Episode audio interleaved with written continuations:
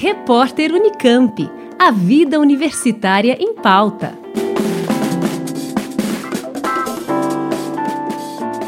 O Hospital das Clínicas da Faculdade de Medicina da Unesp em Botucatu participa de um estudo para validar um novo medicamento que pretende auxiliar no tratamento de pacientes com Covid-19. Esse projeto de pesquisa clínica foi aprovado pelo Programa de Pesquisa para o SUS que é feito por 20 pesquisadores, incluindo médicos, enfermeiros e equipe multiprofissional, como esclarece o Dr. Matheus Bertanha, médico responsável pelo Laboratório de Biologia Celular do Laboratório de Biotecnologia Aplicada do Hospital das Clínicas da Faculdade de Medicina da Unesp em Botucatu.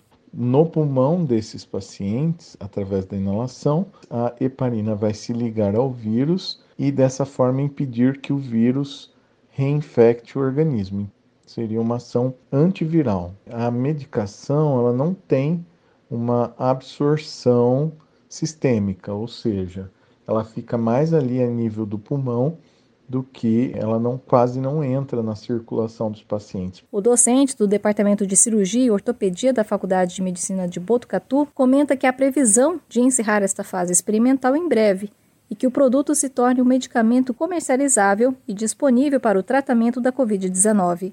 É um medicamento relativamente versátil e a gente acredita que possa ter algum grau de eficiência outras doenças, né? não só na Covid. Então, pretende depois estar testando esse tipo de medicamento em, em outras doenças também. É fundamental que as pesquisas científicas sigam rigorosamente esse protocolo, onde se testem primeiro em um número pequeno de participantes, onde a gente quer ver a segurança e algum nível de, de eficácia e depois teste-se um número grande de pacientes para saber se realmente ele funciona ou não. Os dados serão publicados em revista científica e a expectativa é que seja registrado na Agência Nacional de Vigilância Sanitária, Anvisa. Janice Sato, Unesp FM.